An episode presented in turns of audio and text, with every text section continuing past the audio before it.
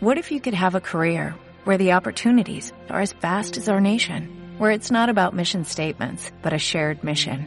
At U.S. Customs and Border Protection, we go beyond to protect more than borders, from ship to shore, air to ground, cities to local communities. CBP agents and officers are keeping people safe. Join U.S. Customs and Border Protection and go beyond for something far greater than yourself. Learn more at cbp.gov/careers. ¿Qué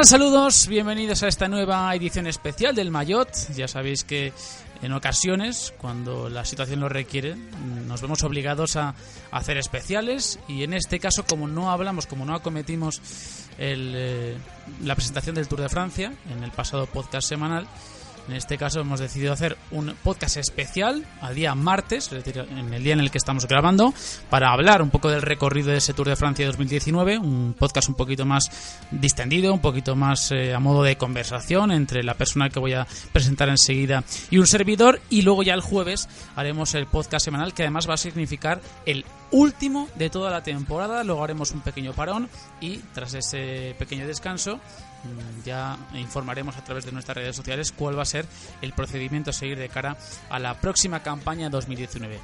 Lo dicho, la persona que va a acompañar nosotros que Dani Martínez. Dani, ¿qué tal? Muy buenas.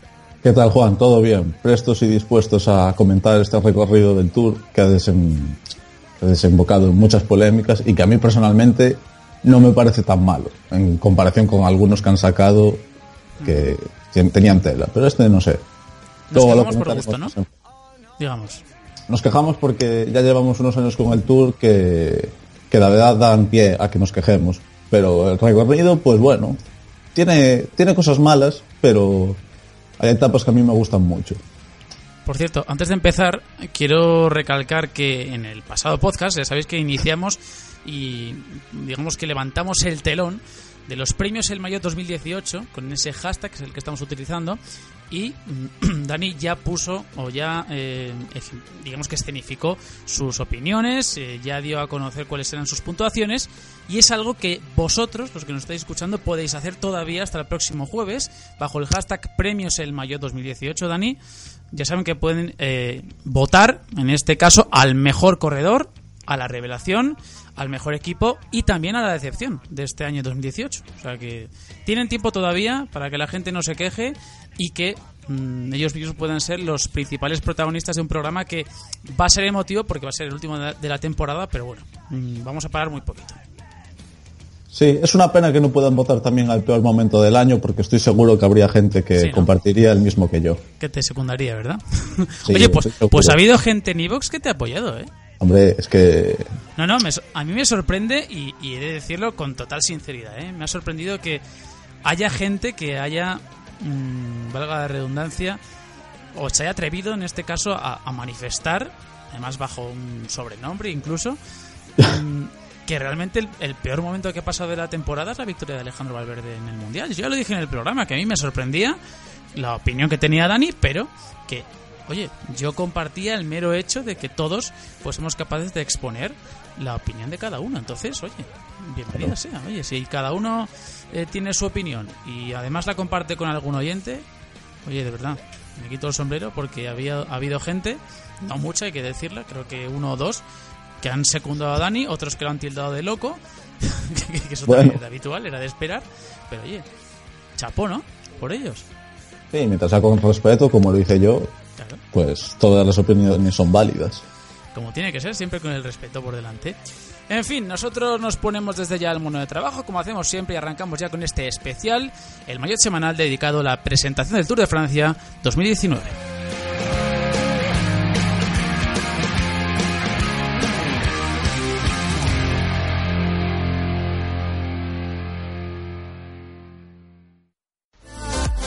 Estás escuchando el Maillot Semanal.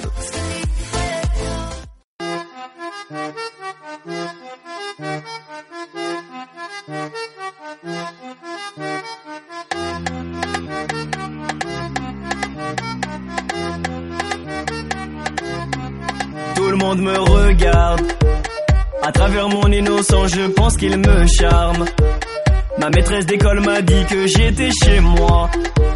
Mais mon papa, lui, pourtant se met fidèle. Est-elle fidèle? La France est belle, est belle. Empezamos ahora sí de manera oficial para hablar de esta próxima edición de la ronda francesa de la Grand Boucle que fue presentada el pasado jueves 25 de octubre. Ha llovido ya, han pasado ya cinco días desde entonces, pero a pesar de ello nosotros no queremos quedarnos rezagados y queremos abordarlo en este mayor semanal antes de este podcast, eh, del podcast en este caso del jueves, donde vamos a analizar el, el recorrido del Giro. Quiero decir, va a haber ración doble en este caso de, de presentaciones porque no queríamos que nos, se nos aglomerase en un mismo programa y por eso adelantamos en este caso la, del, eh, la del Tour y posteriormente abordaremos en el Mayotte semanal la presentación del Giro de Italia que es mañana miércoles 31 de octubre. Insistimos, un Tour de Francia 2019 que va a partir el próximo 6 de julio desde Bruselas, desde la capital de Bélgica, donde se rendirá homenaje a la primera victoria de Eddy Merckx en la ronda francesa, el 50 aniversario del primer Tour del Caníbal en 1969 un motivo por el cual, pues bueno, el Tour quería engalanarse, ha querido hacerle un merecido reconocimiento a un hombre que, sin duda alguna, y esto es lo que hemos hablado a veces, eh, este Dani, en, ocasiones dentro de nuestro grupo de WhatsApp, dentro de, nuestras eh, redes sociales, que quizá hay deportes en los que se puede cuestionar quién es el mejor, quién es el peor de la historia, pero es que aquí, en el caso del ciclismo, creo que hay muy pocos que puedan colocar a Eddie Merckx en segunda posición. Es imposible. Es el mejor en grandes vueltas, es el mejor en monumentos, eh, más, el ciclista que más etapas en el Tour tiene. Así como tú dices que en otros deportes, incluso en baloncesto, no nos vamos a meter ahí, puede haber cierto debate aquí, es imposible y hace bien el Tour en reconocer a su figura. Además es uno de los tres pentacampeones que estuvo ahí en el acto. Recordemos Bernard Guinot, Miguel Indurain, eh, Eddy Merckx y el, también el difunto ya Jacques Anquetil, que son los eh, cuatro hombres que han conseguido alzar los brazos en París hasta en cinco ocasiones. Y un Tour de Francia que se, yo creo que se destaca sobre todo mmm, por el escaso kilometraje contra el crono, vamos a decirlo así, poca contrarreloj. Yo creo que es la particularidad que tiene este Tour de Francia. Dani, ya para entrar en materia, bastante montaña, bastante recorrido abrupto dentro de lo que es este trayecto, este itinerario que ha decidido la organización ASO de cara al próximo Tour de Francia. Pero lo que más sorprende es que solo hay 27 kilómetros de crono por equipos y otros 27 de crono individual. Luego te extraña escuchar, y luego hablaremos de las valoraciones de unos y de otros, pero te extraña escuchar que es un, eh, es un tour, es una carrera diseñada para escaladores, pero que son especialistas contra el crono. Porque hay, son de sí, los, es... a ver, son, son de los de los recorridos o de las carreras con menos contrarreloj que hay. Sí, sigue la tendencia de los últimos tours, prácticamente desde el 2014, que es el último que tiene una crono larga. Todo han sido diseños que beneficiaban a los escaladores. ¿Qué pasa? Que los escaladores no están haciendo ventaja de ello. Es más, el año pasado, los tres que copan las posiciones, es más, los cuatro mejores del Tour, son hombres que van genial en contrarreloj. Entonces, eh, se pueden quejar, pero realmente 27 kilómetros de crono individual, con toda la montaña que tienen, pues me parece que es una ventaja que, o sea, es una distancia que se me, a mí se me hace pequeña. Es más, a mí me gustan mucho más eh, recorridos de tours con la, largas, pero, oye, pues, por lo menos tiene, porque hay tours como el 2015 que tenía un prólogo y ya está.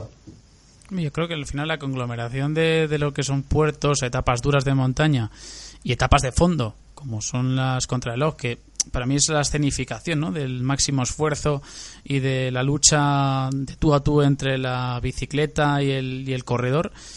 A mí creo que es una especialidad que es básica ¿no? para tildar a un corredor de gran vueltómano o de, o de otro tipo de característica. ¿no?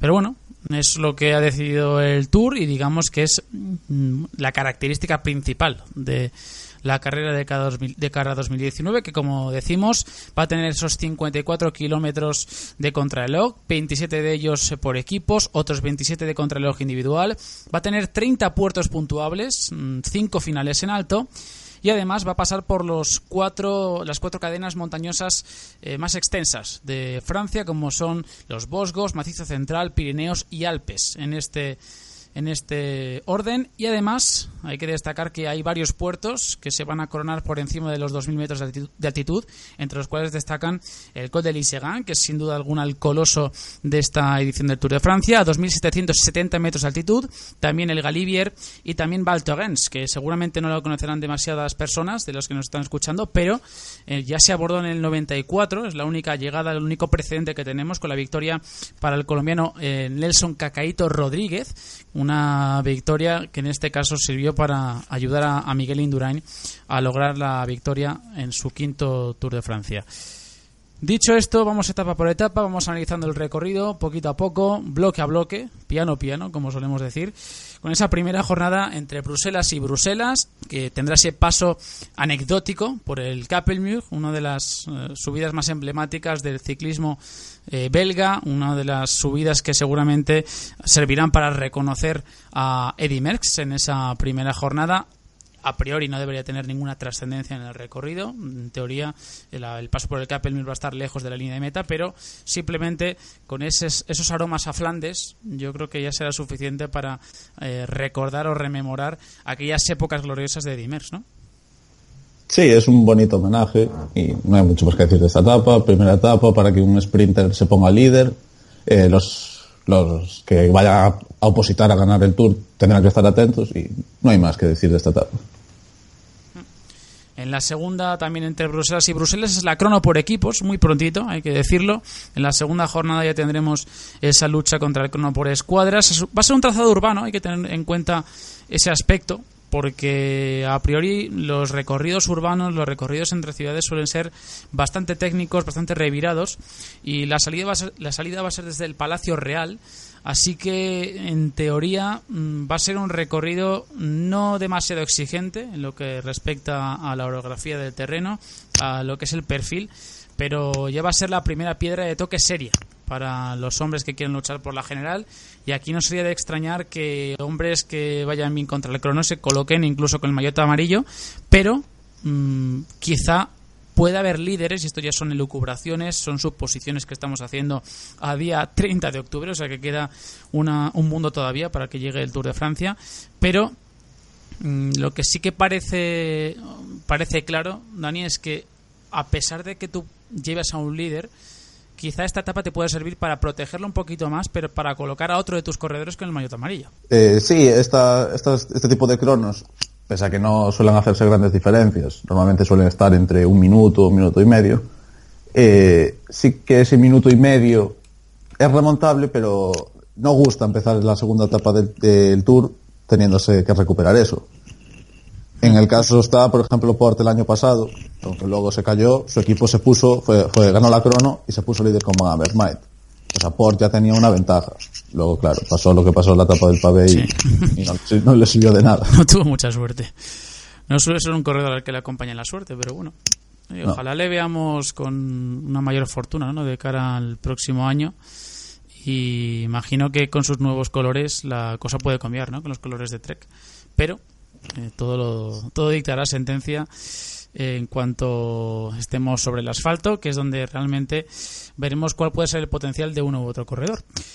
Dicho esto, tercera etapa, tampoco con demasiada historia, entre Vinche y Epernay, 214 kilómetros, a priori llana, no tenemos todos los perfiles oficiales, porque eso irá saliendo conforme vayan pasando los meses y conforme vaya, eh, digamos, planificándose al 100% la carrera, por lo tanto, según los datos que tenemos en la página web del Tour de Francia, iremos extrayendo el máximo número de estadísticas posibles, el máximo número también de, de bueno, de información, ¿no?, para poder exponerla en este podcast.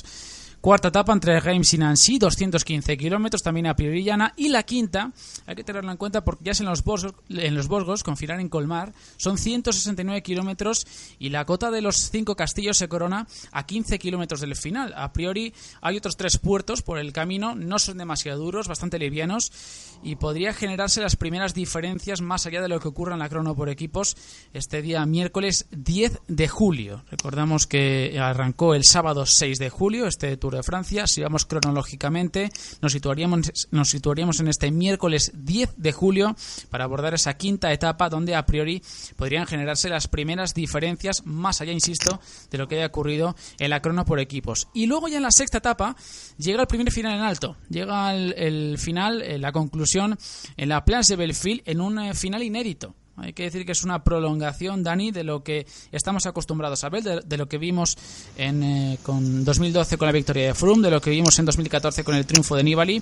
y de lo, y de lo que pudimos apreciar hace dos años con el triunfo de Fabio Aru, con la tricolore eh, ondeando en su pecho, pero en este caso es como una especie de prolongación donde puede haber incluso rampas que alcancen el 24% de pendiente.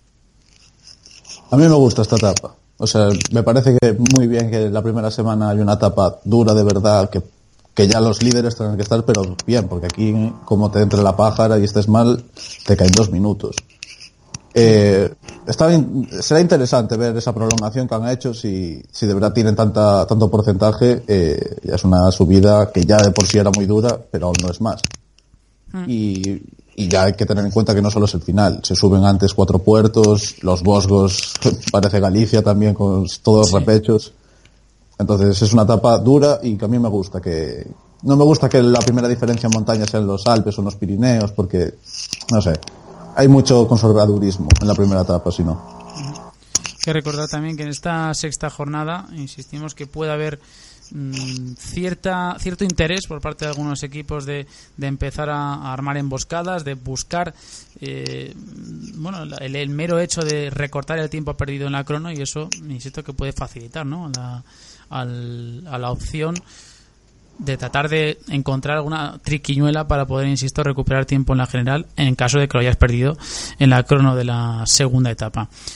La séptima, y entramos ya en este primer tercio de la carrera, inicio en Belfort y final en Chalon-sur-Saône, 230 kilómetros, una etapa completamente llana, a priori, según lo que dice el recorrido, y ya en la octava jornada, el sábado 13 de julio entre Macón y San Etienne, 199 kilómetros, una etapa bastante accidentada, con hasta cinco puertos de menor entidad, así que en teoría tampoco debería haber demasiadas diferencias, aunque este tipo de perfiles suelen ser los elegidos para volver a armar emboscadas. Yo creo que es un poco pronto, insisto que también creo que es bastante, eh, bastante pronto en el caso de la sexta etapa, pero bueno, veremos cómo se discurre la, la carrera porque aún es muy pronto, aún es demasiado pronto para extraer conclusiones y para intentar también elucubrar sobre qué es lo que puede ocurrir y qué es lo que pueden hacer los equipos en determinados días, porque es que aún casi ni sabemos cómo van a quedar conformadas las escuadras de cara al próximo año. Sí que están prácticamente definidas, pero todavía hay algunos fichajes que se pueden concretar. Por ejemplo, David López hoy ha anunciado que Sky no le ha ofrecido, no le ha ofrecido la renovación, sino que eh, le han comentado que no están no estaban dispuestos en este caso a, realizar una oferta que querían rejuvenecer el equipo y que por eso no le han ofrecido un contrato para la próxima temporada. Así que insistimos que aún puede haber cambios en los diferentes equipos. Novena etapa, el domingo 14 de julio entre San Etienne y Brionde, 170 kilómetros, también llana. Y el lunes, antes del día de descanso, entre Saint-Flour y Albi, 218 kilómetros. Por lo tanto, llegados al primer día de descanso, el martes 16 de julio. Por cierto, el 14 de julio me sorprende eh, esta etapa para celebrar el día de mm, Día Nacional Francés. Entre San Etienne y Brion, es una etapa llana bueno, mm, a mí no deja de sorprenderme que los franceses, digamos que no menosprecien ni mucho menos, pero que no empleen otro tipo de perfiles, otro tipo de, de etapas para celebrar un día tan importante en Francia como es el Día Nacional. Pero bueno,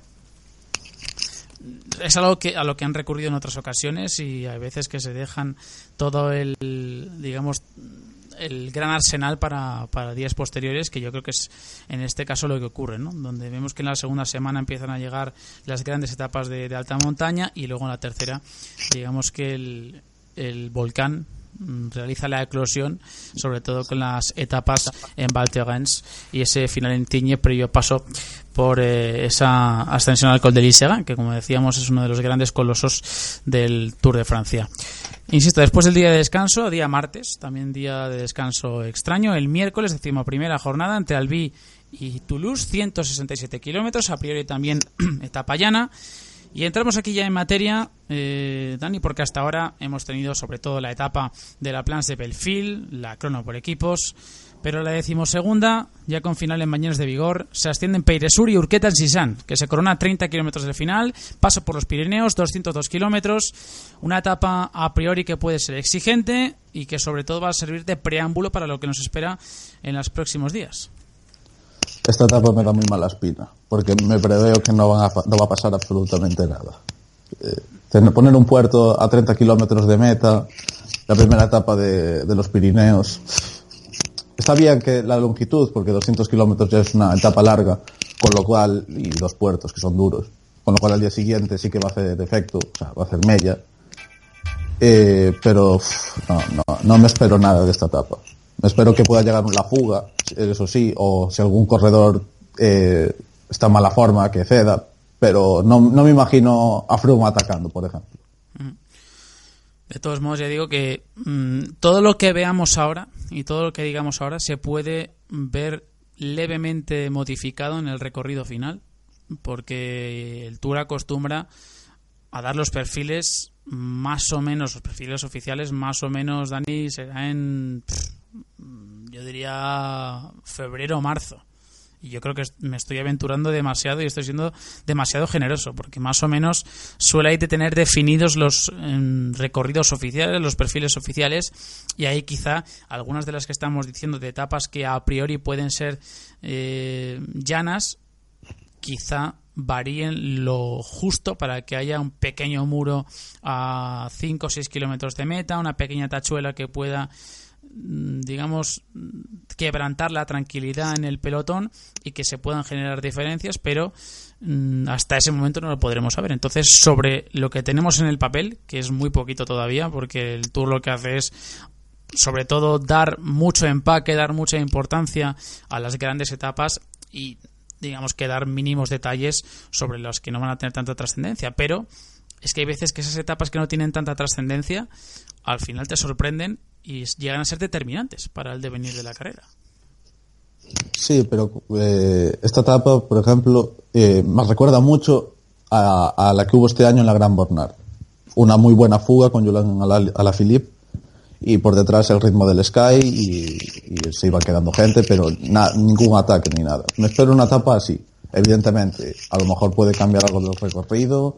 eh, en vez de que sea 30 de meta después del último puerto, es a 15, entonces a lo mejor algunos sí que lo intenta. En el descenso se puede liar pero en principio no, no me espero gran cosa. De todos modos, insistimos que aún queda mucho para eso. Exactamente 248 días para el Tour de Francia, así que va a tener que llover todavía bastante ¿eh? para que podamos, insistimos, hacer un análisis minucioso de lo que puede dar de sí la carrera. Décimo tercera etapa, recordamos ese viernes 19 de julio, etapa eh, señalada por todos los que vayan a luchar por este Tour de Francia, la crono individual entre Po y Po, es decir, inicio y final en la misma localidad pirenaica, 27 kilómetros, a priori una etapa llana, sin ningún tipo de dificultad, una crono al uso, donde los, eh, las piernas, en este caso, del corredor van a tener que estar sincronizadas al 100% con sus pedales, con eh, sus eh, sensaciones encima de la cabra. Así que un día importantísimo, sobre todo de cara a poder luchar por la general y también a la hora de, mm, digamos, gestionar tus fuerzas y también tener la capacidad de, de poder llegar al tope de forma en caso de que quieras luchar por el Tour de Francia a esta jornada contra el crono. Sábado 20 de julio, decimocuarta jornada, también de alta montaña, con final en el Tourmalet, 117 kilómetros, y es una de esas jornadas que han suscitado bastante polémica, bastante controversia, porque es una etapa muy corta, 117 kilómetros, y solo se asciende Sulor antes de finalizar en el Col de Tourmalet, que son 19 kilómetros al 7,4%. Sorprende, insistimos, que sea prácticamente una etapa unipuerto a pesar de que se sube el Sulor, insistimos antes de que se acometa la ascensión a este mítico alpino, pero es una de las, uno de los días, una de las jornadas, Dani, que más polémica ha suscitado por eso, porque son solo 117 kilómetros, aunque hemos apreciado en otros Tours de Francia que esta fórmula de hacer etapas cortas y explosivas a veces funciona. Y más que las eh, aquellas etapas que son quizá un poquito más largas, que son rondan los 200 kilómetros, incluso las superan, pero que quizá no tenga tanto recorrido. Luego, claro, te encuentras con Bardonecchia, con lo que hizo Froome el año pasado, bueno, en este caso, en este año, mejor dicho, en el Giro de Italia, y esas teorías conspiratorias se van al traste. Sí, esta etapa, como tú dices, ha sembrado mucha polémica, pero el Tour últimamente tiende a que se juegue todo en la última semana y hace recorridos eh, explícitos para ello. Entonces, ¿qué pasa? Si a lo mejor esta etapa del Tourmalet es una etapa de 190 kilómetros y se sube dos puertos de, categoría especial antes y luego el Tourmalet, pues si Froome tiene el día, les mete ya tres minutos a todos, bueno, tres es mucho, pero bueno, de hecho lo tiene hecho a veces, pero le mete dos, pues entonces a lo mejor ya se te queda un Tour un poco sin emoción. A mí no me parece tan mala la etapa. Y sobre todo porque por fin vuelve a tratar bien al Tourmalet. Porque la verdad es que los últimos años lo habían puesto a, a 90 kilómetros de meta, a 100, a 80. ¿Que podía ser una etapa mejor? Sí, pero hay que entender al Tour. Mm, tiene que andar con cuidado de que sea una carrera viva. Mm. Bueno, mm, yo creo que particularmente lo del Tourmalet, sí que es cierto que todo, la mítico, todo lo mítico que le envuelve, toda la epicidad que, envuelve a una cima como el Tourmalet, siempre te invita a pensar en que tiene que diseñar una etapa quizá con más puertos, quizá con una, digamos, en este caso flanqueada por por otras ascensiones míticas dentro de los Pirineos, que tiene que ser una etapa donde se refleje realmente la, capacidad de, sufrimiento de un corredor, pero son 117 kilómetros, es cierto que es una, un kilometraje no excesivamente largo, pero bueno, insisto que es una fórmula que ha ido funcionando en los últimos años, no creo que se tenga que recurrir a algo eh, tan eh, anodino, en este caso como fue la etapa de 65 kilómetros de este año, pero bueno, yo creo que la distancia 120, 160, 170, incluso ya si me voy hacia un poquito más abajo, ¿no? 110, 120, creo que es una distancia que todavía puede ser respetable, ¿no? En este caso. Y si se diseña bien la etapa, pues bueno, lo que pasa es que esto yo creo que viene también eh, condicionado por la escasa cantidad de puertos que hay antes de, del Tourmalet, que en este caso solo es uno, como es el Sulor y que tampoco da demasiado pie a una posible táctica de equipo, a una posible eh, no sé, tentativa, ¿no? Por parte de alguna escuadra que se había obligado ya a arriesgarse, ¿no? De cara a poder luchar por la general. Pero bueno, decimocuarta etapa, mm, superado ya este segundo tramo, este segundo tercio de la carrera, seguramente habrá muchos equipos que tratarán de, deshacerse de sus rivales por activa y por pasiva en una etapa que precede, hay que decirlo, sin descanso, sin descanso intermedio a la de Foix que es una de las etapas también importantes de este Tour de Francia, entre Limoux y Foix, en el Port d'Albis, 185 kilómetros de recorrido, con ese encadenado entre Montsegur, Port de l'Ers, Mur de Perret y también la llegada a Foix, donde recordemos que ya ganó Kurt Asle Arbesen en 2008, también lo hizo Luis en 2012 y lo hizo Barguil también en 2017, no sé si lo recordarás. Este este Dani, seguramente, de ingrato recuerdo para los landistas y para los contadoristas. ¿Eh? La llegada a Fua en 2017, ese puerto de 11,8 kilómetros al 6,9%. Así que, bueno, tres etapas, o sea, tres eh, precedentes que, se, que pueden servir, digamos, de, de, toma de contacto, de piedra de toque pero una etapa dura de montaña antes del día de descanso, en ese domingo 21 de julio, que va a preceder, insistimos, a, todo lo que puede ocurrir en la última semana. Eh, sí, esta etapa a mí sí que me, gusta mucho. Primero, eh, viene después de la del Tourmalet, con lo cual espero que ahí ya se hayan hecho alguna diferencia y aquí haya alguien que tenga que de verdad atacar. Segundo, eh, el último puerto, digamos que no es el más duro. Siempre se dice a veces, no, ¿cómo vas a atacar a 90 kilómetros, a 70, si el último puerto es una losa? Pues este puerto es duro, pero no es como la etapa que ganó Nairo Quintana el año pasado, que el último puerto era el más duro de la jornada. Y sobre todo, y lo más importante, antes del día de descanso. Eso para mí es clave. Porque si te pegas un atracón de, de haber atacado y tal, tienes un día para recuperar. Si tienes que atacar desde lejos y el día siguiente tienes que volver a hacer otro gran esfuerzo, dices, vamos a reservar. Y claro, ahora mismo, o sea, en esta etapa tienes que reservar, tienes un día de descanso después. Por lo tanto, yo sí que tengo muchas esperanzas puestas en esta etapa. Pero, como siempre decimos, el recorrido lo hacen los corredores. Si no quieren, pues, de- veremos otro tour Bueno, lo dicho, decimoquinta etapa, ese final eh, en teoría de alta montaña, con esos cinco puertos, mejor dicho, cuatro puertos, con Montserrat, con Lers, con Péger y con la subida a Foix, 11,8 kilómetros al 6,9%, previo al segundo día de reposo por parte de los corredores, ahora sí, al lunes 22 de julio. Y el martes, decimosexta etapa, dos eh, jornadas consecutivas en teoría al sprint o en otro caso podría decirse también eh, con algún recorrido un poco más heterogéneo, un poco más abrupto y, y suele oc- ocurrir que el Tour de Francia coloque alguna etapa para las escapadas o para las en este caso para eh, hombres que quieran probarlo desde lejos que entre Nîmes y Nîmes la primera y la segunda entre Pont du Gard y Gap da do- 206 kilómetros la segunda y 177 la primera y el jueves 25 de julio decimoctava etapa entre Embrun y Valois 207 kilómetros donde se suben el Col de Bags además del Isoar de 14,1 kilómetros al 7,3% antes de la mítica ascensión al temible Galibier por la parte de la Autaret 23 kilómetros al 5,1% que se corona a 18 kilómetros del final. Y se puede decir perfectamente que esta etapa del jueves 25 de julio y no creo que nos estemos pisando o mordiendo de la lengua en este caso eh, si lo aseguramos y lo afirmamos categóricamente puede ser perfectamente la etapa reina de este Tour de Francia sin duda. Por kilometraje, por entidad de los puertos, por lo que tú comentaste anteriormente, la altitud es muy importante y sobre todo ya por posición. Es la antepen- no, la, la decimoctava etapa, con lo cual aquí ya la- las fuerzas están justas. ¿Qué se puede esperar de esta etapa? Pues te puedes esperar algo muy bueno o te puedes esperar algo muy malo. En esta etapa sí que no nadie va a atacar de lejos porque en el Galibier sí que es una losa importantísima. Además es larguísimo el Galibier por esta parte. Entonces, y sobre todo, tan importante es la subida como la bajada. Ahí, en este recorrido Bardet, a veremos cómo está Bardet en, este, en esta etapa, porque puede ser el corredor clave.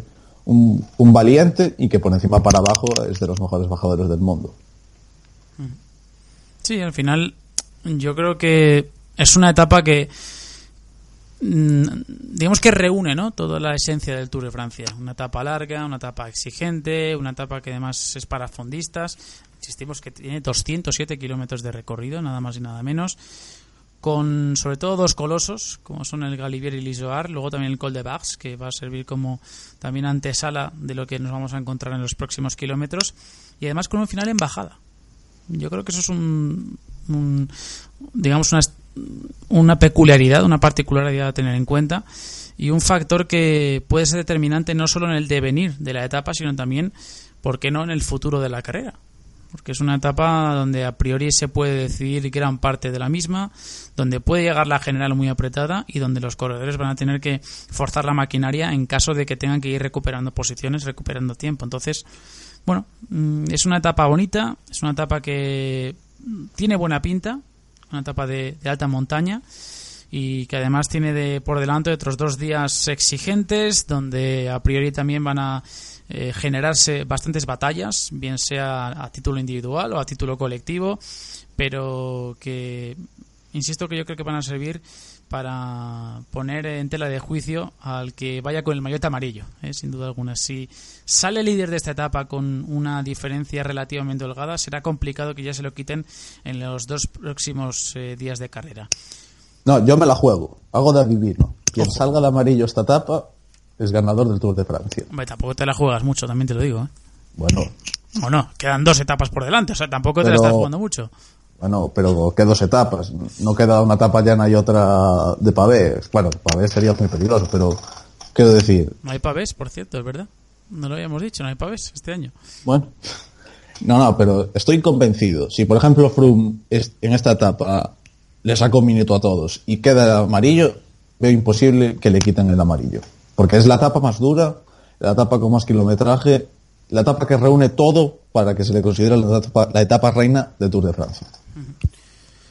El viernes 26 de julio, antepenúltima etapa del Tour de Francia, penúltima de manera extraoficial entre Saint-Jean-de-Maurienne y Tignes, 123 kilómetros con la subida, digamos, al gran titán de este, de esta Tour de Francia, de este Grand Boucle, de esta edición de la ronda francesa, que es el Col de Lisegan, dos- 12,9 kilómetros al 7,5%, pero coronándose a 2.770 metros de altitud, casi nada.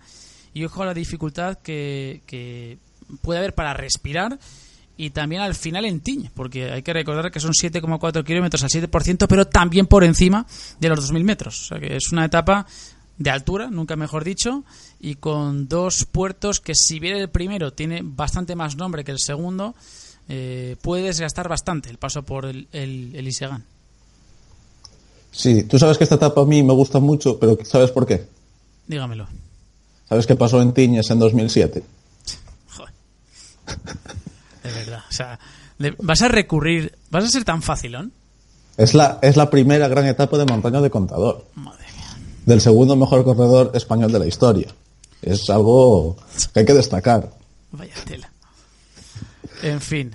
Nada, pero lo que tú dices, buen- buena etapa. Sí que, a esta sí que me hace falta más kilometraje, por ejemplo. Así como la, la que comentaremos a posteriormente, eh, la veo bien.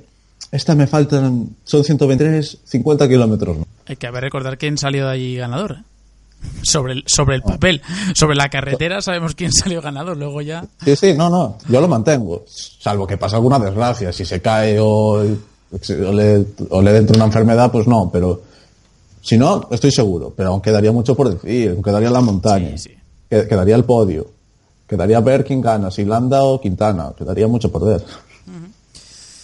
Bueno, yo creo que es una etapa con trampa y donde las condiciones climatológicas también van a tener mucho que ver.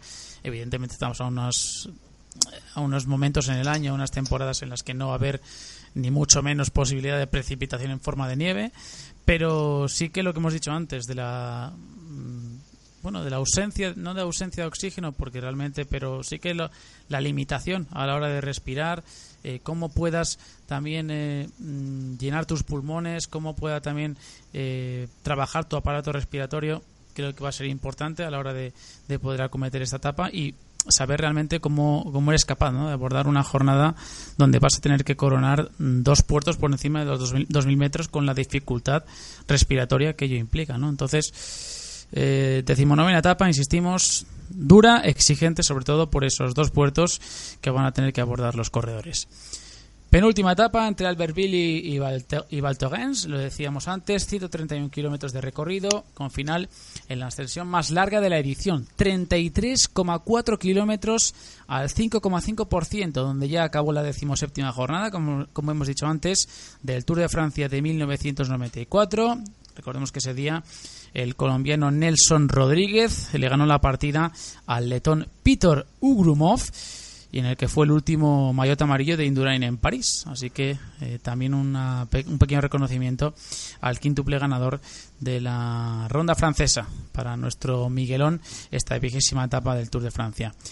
También a tener en cuenta que además de esa subida a Val Thorens se, va a se van a cometer los puertos del Comet de Roseland y la Côte de Longuefoy. En teoría tampoco son demasiado exigentes, pero van a llegar ya los corredores con muchos kilómetros en las piernas, también con una cantidad de puertos considerables eh, sobre la bicicleta. Y eso va a provocar que todo ese cansancio se acumule en los 33 kilómetros de subida a Val Thorens. Mm, el último baile. Aquí ya no hay otra historia. El que tenga cuentas pendientes porque está a 30 segundos del podio, no tiene excusa. O sea, si es más fuerte en una subida de 33 kilómetros y que es verdad que tiene descanso, pero tiene también buenos porcentajes, debería ser capaz de, de- de lograr esos objetivos. Pero normalmente ya hemos visto que en los últimos días se llega muy cascado al Tour, al final del Tour. Por ejemplo, la etapa del 2016, que no, no se movieron, solo purito. O sea, tú al final, tú lo, o sea, lo, tú lo que prevés es que si no hay fuerzas, no hay fuerzas. Básicamente. En esta etapa, o sea, son 33 kilómetros. Es una extensión no demasiado dura, son al 5%, con muchos descansillos. Quiero decir, es, una, es un puerto prolongado, por así decirlo, un puerto muy tendido. Y ahí para hacer daño, yo creo que es complicado. Yo creo que una etapa como esta es complicado hacer daño. ¿Por qué? Porque no son eh, porcentajes muy exigentes, no son pendientes demasiado duras, aunque hay que decir que en la parte final, en el tramo final de la ascensión, los porcentajes suben. Lo cual eso quizá invita a pensar que muchos de ellos se puedan guardar para ese tramo de la carrera. Pero claro, si tú estás a dos minutos, por ejemplo, de tu máximo objetivo, que, que es el corredor que en este caso te precede, vas a tener que moverte antes. Porque Sí. es la última bala que te queda en la recámara. Yo creo dos cosas. Que se va a llegar muy fatigado y por lo tanto no vamos a ver muchos ataques antes. Pero tienes una etapa que si un corredor llega eh, en forma ascendente y otro ya está totalmente destrozado, le puede caer una minutada. Porque, porque lo que dices, eh, 34 kilómetros, es que te quedas, a- te quedas en el kilómetro 10 de ascensión y te quedan 24 kilómetros de subida. Y claro, si eres Sky, que vas a tener a, a Thomas, a, a Kwiatkowski que te ayude, perfecto. Ahora, Bardet, por ejemplo, ¿a quién puede tener que le ayude? A Naturri y, y ya está. Sí. Sí, pero insistimos que esto al final es hacer hipótesis que No, claro. se pueden desmontar, porque es que no sabemos ni quién va a ir al Tour de Francia. Sabemos que, sabemos que va a ir Froome. Casi al 100%. Ya El tenemos resto- favorito. el resto es que es así. O sea, ahora mismo no sabemos ni quién va a representar a Movistar en el Tour. Así de, así de claro. O sea, parece que Landa quiere, Quintana quiere. Luego también Geraint Thomas ha dicho que, bueno, estuvo en la presentación, pero ya sabemos que va a ser relegado al segundo puesto del, del equipo, si es que ya no lo estaba. Porque yo creo que eh, es evidente quién manda deportivamente, por supuesto, en Sky. Es el señor que ha ganado cuatro Tours de Francia y que por ende va a luchar otra vez por su quinto Tour de Francia para unirse a esos cuatro pentacampeones, que es, un club solo para los selectos y él tiene la oportunidad de hacerlo en un tour que él eh, describe como una carrera mm, con muchas llegadas sobre los 2.000 metros. Ha destacado ese aspecto mm, que a mí particularmente me sorprende. Porque es un ciclista que ya sabemos que ha tenido sus desavenencias con a la hora de, de bueno, mm, a la hora de, digamos de, de, publicar o de dar a conocer los problemas que tiene respiratorios, como hemos visto en determinadas ocasiones, y que no sé hasta qué punto eso puede afectar a Froome. El hecho de tener esos problemas as- de asma puede afectar a un corredor que está habituado, insistimos, a esta presión, tanto física como mental. Pero claro, es lo que dice él. Hay muchas llegadas por encima de los 2.000 2.000 metros de alti- de altitud que pueden ser determinantes para, insistimos, sus posibilidades de cara a poder ganar la carrera. Sí, esto es un aspecto que como habitualmente se dice, le beneficia sobre todo a los corredores colombianos como Nairo. Pero claro, es que Froome ya ha tenido que sufrir y tener que defender el liderato en puertos de por encima de 2.000 metros y ahí está cuatro tours. Claro, es que Froome es tan bueno que si está bien es el favorito.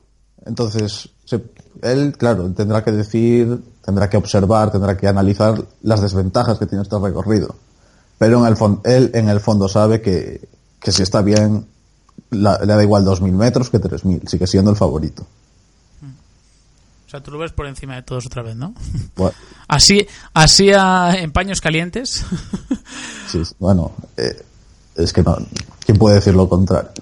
No, no, yo qué sé, igual después de verlo un poco más endeble este año, quizá algunos todavía soñábamos con que Sky no monopolizase el tour. Pero bueno, insistimos que yo siempre digo que eh, esta situación de Sky es más mérito del equipo que de mérito del resto, porque al final te estás reinventando año tras año y eres capaz de hegemonizar una carrera como es el Tour de Francia, que lo ibas haciendo desde 2012, salvo 2014, que es donde Nibali mm, en este caso se mostró intratable y además mm, Froome se vio obligado a, a abandonar el Tour. El resto de años es que has tenido un dominio incontestable. Yo creo que al final eso se tiene que demostrar y eso se tiene que reconocer con su merecido, insisto, merecidas palabras, en este caso merecido reconocimiento, y no es por tanto, que, que Sky ejerza como máximo favorito en el Tour del año que viene, pero aún es muy pronto. Es que el único en montaña que le puede ganar a Froome es el Nairo Quintana del 2015. El resto no, eh, por nivel, es que se ha demostrado, o sea, un, un Froome que en el Tour no estaba al mejor nivel, cedía, pero no le metían dos minutos. Otros ceden y les meten tres. Entonces, me parece que hay mucha diferencia de nivel con Froome y el resto. Que, que Dumoulin lo va a hacer bien y está creciendo y para el año que viene aún va a estar mejor, sí. Pero mientras Froome no demuestre lo contrario, sí, lo tenemos que considerar el máximo favorito. Que podemos pensar, mira, ya eh, 34 años, ya cuatro tours, pues va a ir para abajo, pero eso ya es algo subjetivo. Objetivamente, Froome es el favorito. Sí, sí, sí, al final los números lo dicen todo, ¿no? Al final tener ahí, insistimos en tus vitrinas, cuatro Tours de Francia y, y ser un ciclista que ha sido capaz de, de romper las leyes de, de lo natural, ¿no? En, lo que hizo, por ejemplo, en el Giro de este año con la victoria en, en Bardonecchia. Luego también lo que ha sido capaz de... cómo ha sido capaz también de gestionar, ¿no? Su, la presión que siempre le ha acompañado cuando ha acudido a una carrera tan importante y glamurosa como es el Tour de Francia, a la cual se va a ligar toda su carrera deportiva. Y este año que viene, pues bueno, tiene otra oportunidad más, sigue siendo más fuerte, en plenitud de condiciones es el mejor vuelto a mano del, del mundo. Yo creo que de manera indiscutible, creo que es algo que resulta evidente cuando ves a, ves a Froome y en condiciones normales es muy complicado. Mm, tienes que estar sujeto a algún tipo de, de insisto, de, de, problema externo que le haga eh, desvincularse de la carrera, no sé, insisto, a ni, si a nivel físico, pero al menos a nivel mental, que tenga algún tipo de inconveniente, algún tipo de, de, de problema mecánico que le, le desligue de, la general, pero es que eso vamos, me parece inviable. Con más, no solo por él, sino por el equipo que tiene. Hoy en día, es que creo que aunque Froome pierda dos, tres minutos en una etapa, y se ha demostrado en, en, otras, en otras ediciones, incluso en este giro, es que aunque Froome pierda dos o tres minutos, mm, es que no está muerto. No. Yo sobre, sobre Froome voy a hacer una afirmación. Desde este siglo, o sea, desde el 2001, si no contamos a Armstrong, porque no se le puede contar, solo hay dos ciclistas en su mejor forma que le pueden ganar, que, o que le podían haber ganado, que es el Alberto Contador del 2009 y Nairo Quintana del 2015. Nibali ni siquiera Nibali, ¿eh? y yo soy súper fan de Nibali, mm. pero el resto es que no pueden, o sea, es que estamos hablando de un tío que es de los cinco mejores contrarrelojistas del mundo y que lleva desde el 2012 probablemente siendo el mejor escalador del mundo. Yo es que, Entonces, yo es que además de Nairo, sí. yo creo que al único que le puede que le puede hacer sombra, que quizá le pueda discutir un Tour de Francia, para mí es Tom Dumoulin. O sea, ahora mismo, y creo que no es un Tour para, para, para Dumoulin. No es el mejor Tour para él. Es cierto que hay muchas llegadas en alto, que hay muchas de ellas que no son demasiado exigentes, no hay grandes porcentajes, pero son 27 kilómetros contra el reloj y ya sabemos que Dumoulin tiene un déficit muy pequeño sí que es cierto en, en las ascensiones en las en la montaña pero esos segunditos que pierde al final son cruciales para ganar un Tour de Francia. Mmm, a mí insisto que todo lo que no sea una victoria de Froome, y insistimos que estamos todavía en el final de la temporada 2018, pero ya haciendo nuestras pequeñas cábalas, ejerciendo también de pitonisos de lo que puede ser el Tour de Francia del año que viene, si Froome decide enfocar su temporada única y exclusivamente al Tour, mm, es que desgraciadamente para los que amamos este, este deporte, vamos, voy a matizar, desgraciadamente para los que amamos el espectáculo, pero también yo creo que de algún modo reconocemos y apreciamos también el buen trabajo. Mm, Sky tiene muchas papeletas para poder llevarse este Tour de Francia. Ahora queda mucho tiempo pero si el agua sigue su curso, si no hay ningún riachuelo que se desvíe, lo más lógico es que Sky vuelva a ejercer como el equipo más que favorito para llevarse la ronda francesa. Luego, la carretera dictará sentencia. Pero si todo sigue su curso, habrá poco espectáculo, como ha habido este año, y habrá un equipo que sobresalga por encima del resto porque nadie es capaz de discutir su poderío económico, que aún es mayor, y su poderío táctico y deportivo, que hoy en día sí. son básicos. Totalmente. Es que además, en el año pasado que Froome no estaba en su mejor nivel, ganó uno del Sky. O sea, es que... Y, y que los otros, eh, o sea, eh, el Sky tiene mucho presupuesto, sin duda, y eso es una ventaja. Pero es que otros, ya sabemos qué equipo, tiene también un presupuesto increíble y, no hace nada, prácticamente. O sea, claro, en el fondo, si uno lo hace muy bien y además tiene dinero, y otro tiene dinero, pero lo hace fatal, y el resto, ya los pobres, no, no llegan a esos números, pues y en botella de leche. Y por cierto, Eusebio Unzué, el director de Movistar, que eh, catalogó al Tour como una carrera para escaladores que contrarrelojean más que para contrarrelojistas que escalan. A ver, en cierta medida vamos a decir que es real, porque es un tour donde los escaladores, en teoría, eh, mm, bueno, tienen su beneficio o tienen su ventaja con respecto a los contrarrelojistas. Pero al final, a mí la sensación que me da con estas declaraciones es que en ningún momento se reconoce que es un tour en el que Movistar tiene una oportunidad de nuevo de oro para desbancar a, Sky. A pesar de lo que hemos dicho ahora, que va a sonar contra. Bueno, en este caso va, a sonar eh, extraño, ¿no? Que hayamos prácticamente dado todas nuestras eh, oportunidades de victoria a Sky, hayamos depositado todas nuestras esperanzas en Sky, pero es que eh, en contraposición con esto es una oportunidad única para, para Movistar otra vez, aunque esto ya lo, ya lo hemos dicho en otras ocasiones donde ha habido más kilómetros incluso de contrarreloj, pero es una oportunidad, insisto, para una opción para luchar por el maillot amarillo porque son muy pocos kilómetros contra el reloj, etapas perfectas para las emboscadas, para que haya un buen rigor táctico, pero claro, al final Eusebio Enzue me sorprende que todo un director de Movistar no deje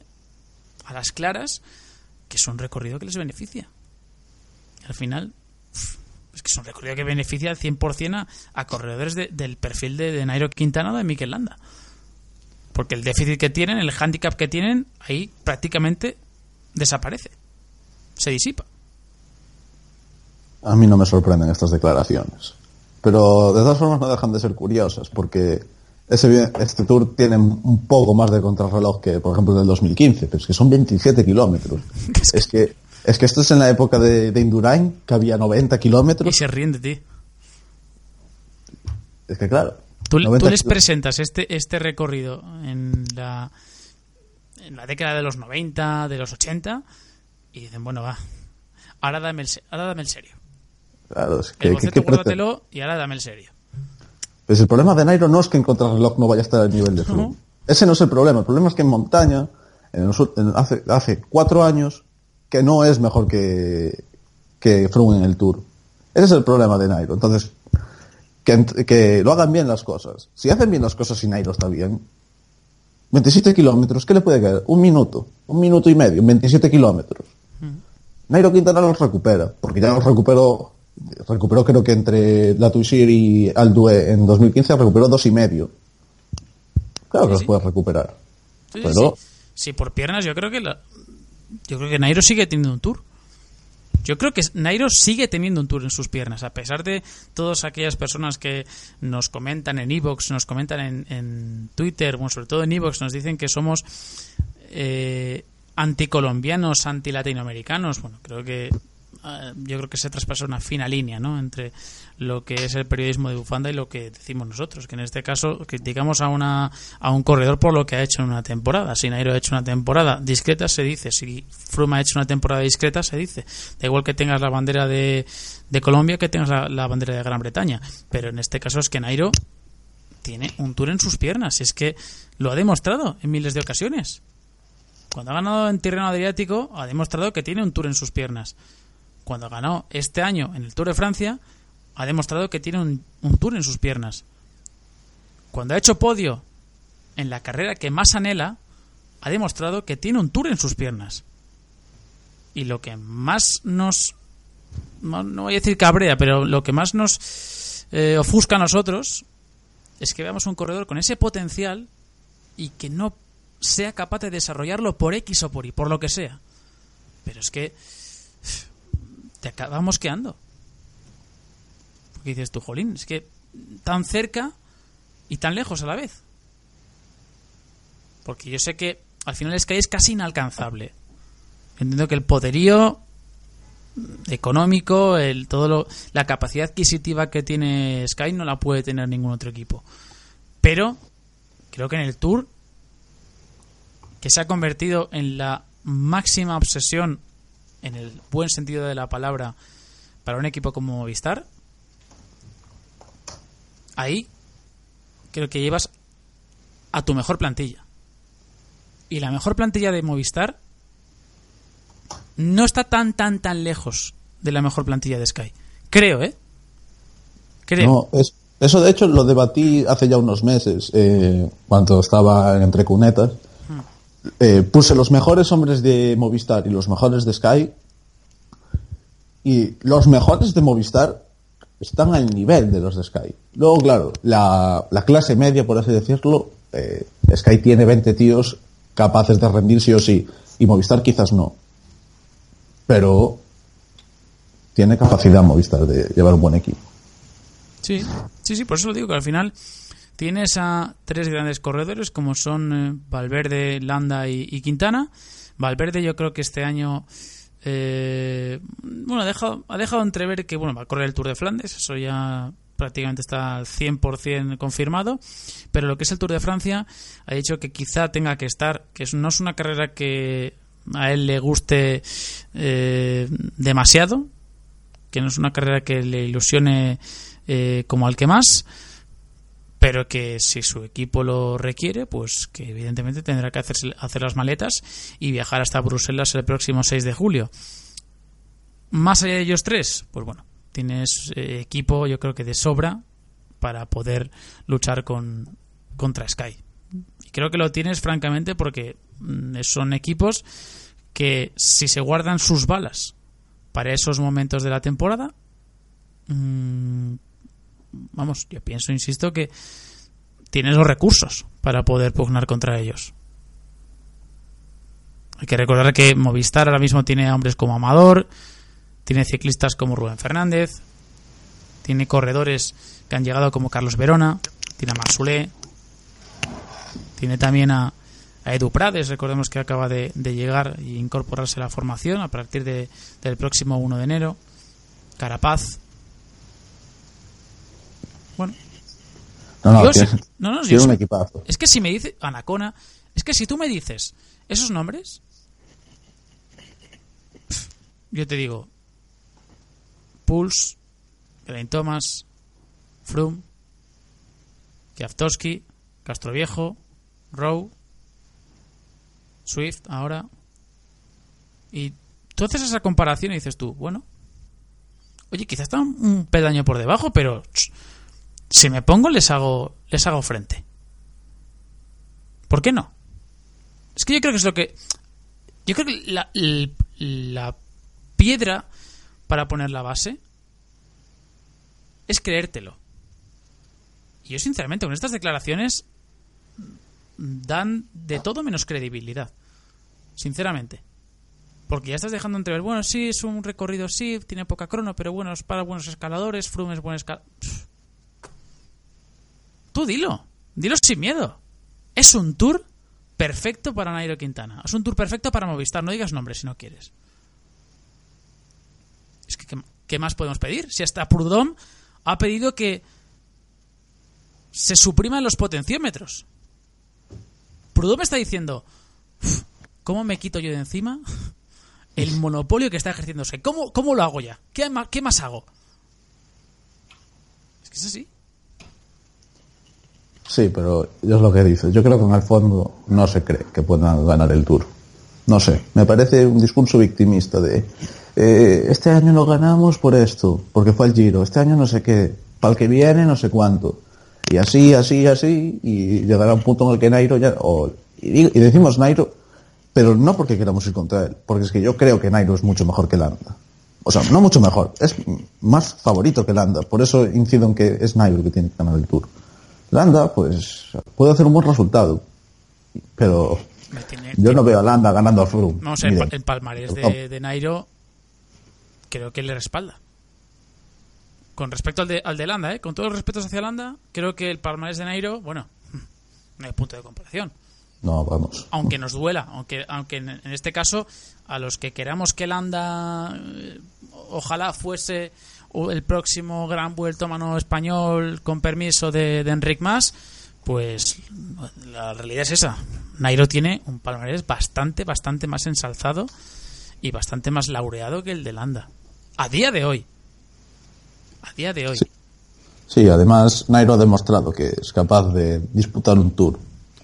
Landa, mm. ¿cuánto hace que no es capaz de disputar una gran vuelta, pudiendo ganarla? hace mucho. Sí, desde el Giro, que no pudo de... luchar la contador. Desde entonces, fíjate, por mala suerte se ha caído, ha tenido que ir de gregario, perfecto.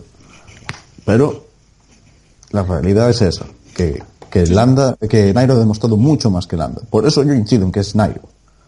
Y me parece mejor Nairo. Entonces, no, que no nos dejen comentarios de no, vais a por Nairo porque a por Landa, patriotismo, no sé qué. No, no. Voy a por Nairo porque Nairo es mejor. Sí, sí, sí, claro. Si Nairo gana el Tour de Francia, pues nos quitaremos el sombrero. Porque seguramente lo habrá merecido. Y ya está, si es que tampoco hay que darle más vueltas, tampoco hay que intentar tergiversar lo que, lo que se dice, ni mucho menos pensar que esto va de, colores, ¿no? Aquí, si hay algo que nos caracteriza, es precisamente la crítica que se hace, que en este caso va mucho más allá de colores, de nombres. Luego otra cosa es lo que digamos en privado, lo que nos podemos achacar los unos a los otros por las preferencias de unos y de otros en privado. Pero lo que es el programa, el análisis que hacemos aquí en este podcast, siempre es estrictamente ligado a lo que vemos, a lo que sentimos también, no nos vamos a engañar, pero también a lo que demuestra un corredor, un equipo, un director deportivo, cualquier persona ligada al deporte que nosotros en este caso queremos, que es el ciclismo. Entonces, simplemente no son muchos los comentarios que nos llegan, pero creo que también es de menester recordar que en este programa siempre se abordan las cosas desde la más pura objetividad subjetiva, que digo yo. Que es un poco incongruente, ¿no? Pero tiene su lógica. Quiero decir, es una objetividad que está ligada a una subjetividad que aporta la actualidad. Entonces, mmm, que nadie piense que aquí nos ponemos la bandera de ningún país para dar nuestras opiniones, porque no es así. Y si le exigimos a Nairo es porque precisamente tenemos esa visión de que Nairo es capaz de ganar un Tour de Francia. Y si no está a la altura de las de los objetivos o de las expectativas que él mismo se había colocado al principio de la temporada, lo lógico es que nosotros respondamos de esa manera. Como hicimos con Froome, ¿eh? Yo le invito a la gente a que se escuche el podcast que todavía no estaba aquí, Dani, de la segunda semana del Giro. A ver qué dijimos de Froome. Y que compare con lo que dijimos de Froome la tercera semana. Para ver cómo funciona. es, que, es que es así. O sea, es que Froome está haciendo mal Giro. Se dice, se analiza. Cuidado con la tercera semana, que queda mucho. Ya está. Y a partir de ahí, que cada uno saca sus conclusiones y, y también extraiga sus propios juicios, que al fin y al cabo para eso estamos aquí.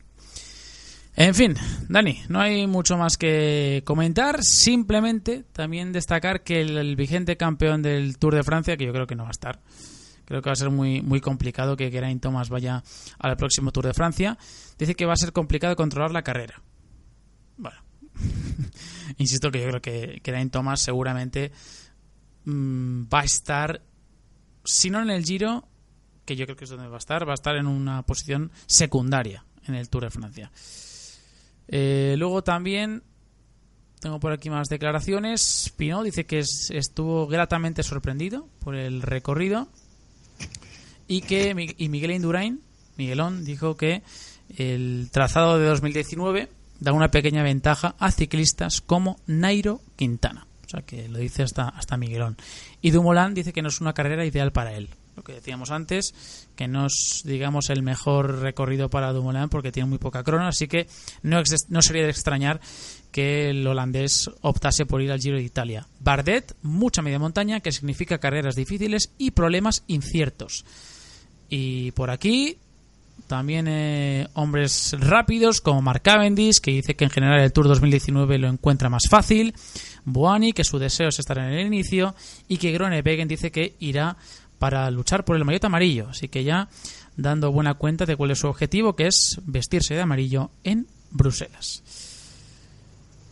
Eh, Dani, ya para acabar, para hacer una, un pequeño resumen, una pequeña sinopsis de lo que ha sido esta presentación, de lo que puede dar de sí el Tour de Francia 2019, ¿con qué te quedas? Bueno, pues yo me creo que me quedo con que es un tour muy montañoso, con lo cual eso significa que hay una posibilidad de espectáculo. Creo que eh, a Nairo lo que le ha pasado este año le va a hacer mejor y vamos a por fin ver al mejor Nairo Quintana. Creo que, que Froome va a ser, bueno, Froome va a estar bien, seguro, y que va a ser el líder de Sky. Y bueno, en resumen, a mí me parece un buen recorrido, que sí que hay cosas para mejorar y que a mí no me gustan, por ejemplo, la fuga contra reloj, pero que es bonito el recorrido y sobre todo los dos homenajes que hacen a Eddie Merckx saliendo de, Bélgica y la tapa de Tiñes a Contador. Tú a lo tuyo, ¿verdad? Bueno, hombre, hay que. Cada uno. Cada uno va para casa, ¿no? Sí, sí. No, pero lo de, lo de Merckx es un detallazo que hay que cuidar a, las leyendas de este deporte. Sí, al final es para lo que están. Es para ser recordadas, para también dar su opinión, porque Eddie Merckx es un ciclista, un ex ciclista, mejor dicho, una personalidad que, que no se calla las cosas, que suele decirlas abiertamente.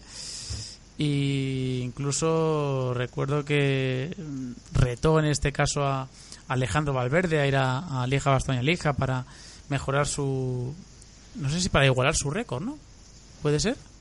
Mm, voy a mirar. Mira, míralo bien porque creo que fue, no sé si fue el año pasado o fue la, o la anterior. Recuerdo que retó a Alejandro Valverde, luego también dio su opinión sobre Tom Dumoulin, dio su opinión sobre Froome. O sea que no es, un, no es una una. Alejandro tiene cuatro y Eddie Merckx tiene cinco. ¿Ves? Efectivamente. Le, le invitaba, en este caso, superar su récord para. Bueno, superar, no, igualar su récord. Creo que era este año incluso y no lo ha conseguido. Así que tendrá seguramente la próxima temporada la, opción de igualar al, caníbal, que ya es decir, en la Lieja, Bastoña Lieja, que para igualar al caníbal va a tener que nacer alguien con superpoderes. porque ah, Es imposible. Es, que estoy, viendo su palmarés en clásicas.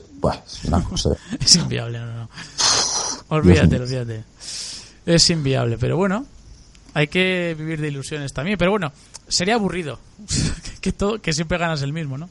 Pero al final esto es lo que tienen los superhombres, las estas maravillas de la naturaleza que a veces nacen y en este caso crecen con el ciclismo en las venas y demuestran que tienen eh, más de una carrera en sus en sus botas, o en, bueno, en sus pedales, pero más, más que como carrera a título individual, sino a carrera como tal, ¿no? A nivel nominativo, sino que es especialista en muchas lides y esto era lo que en lo que se convirtió Eddie Merckx, que marcó un antes y un después en el ciclismo.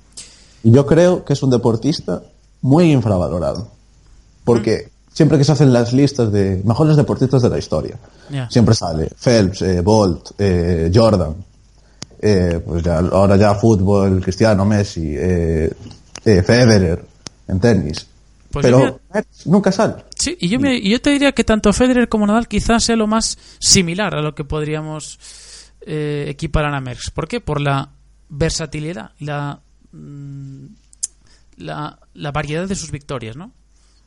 En diferentes terrenos donde eres, si no el mejor, uno de los mejores. es mucho decir eso. Eh.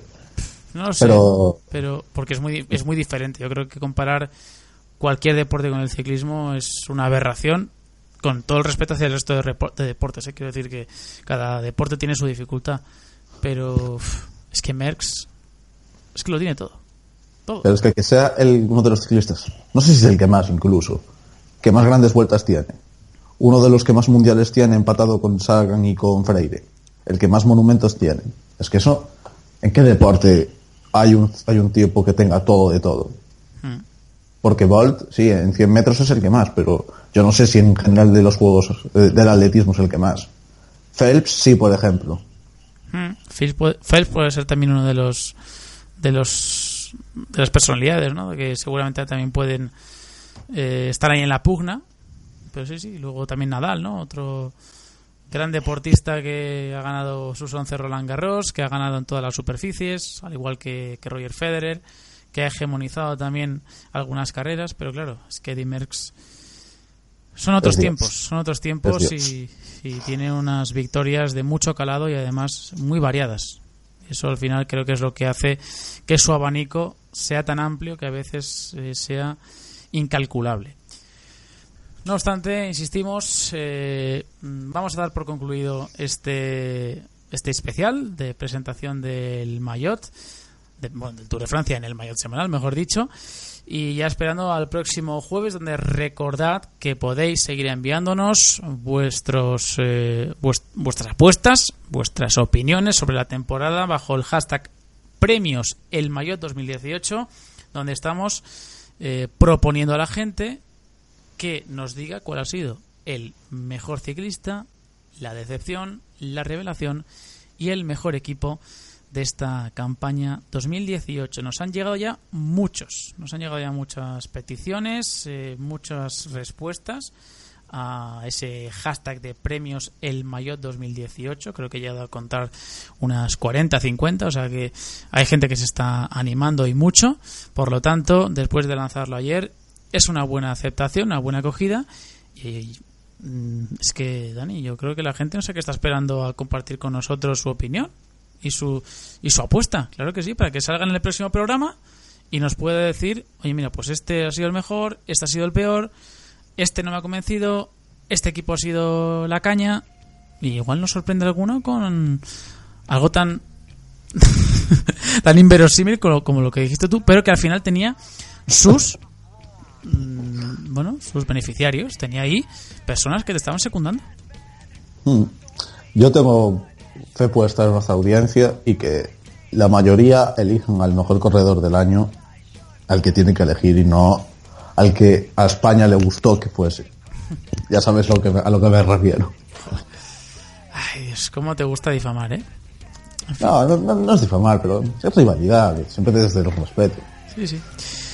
En fin, eh, lo he dicho, muchos partidarios, sorprendentemente, de, del comentario de, de este de, Dani. Bueno, pues vamos a ir ya marchándonos. Dani, de verdad, gracias por estar con nosotros. Gracias por compartir también tu tiempo con, con la audiencia. Y ya hasta el próximo programa, que insistimos es dentro de dos días. Pues hasta la próxima. Adiós, Dani. Se marcha ya nuestro compañero Dani Martínez. Insistimos, como siempre no el de Education First, sino el nuestro, el que tenemos aquí en el Mayotte Semanal. Os esperamos hasta dentro de dos días en el Mayotte Semanal y ya saben, a pedalear, que la vida son dos días. Adiós, un saludo.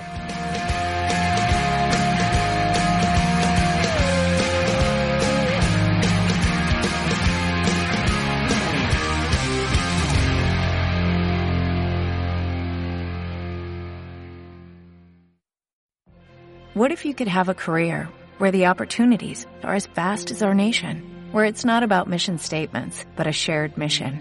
At U.S. Customs and Border Protection, we go beyond to protect more than borders, from ship to shore, air to ground, cities to local communities. CBP agents and officers are keeping people safe. Join U.S. Customs and Border Protection and go beyond for something far greater than yourself. Learn more at cbp.gov/careers.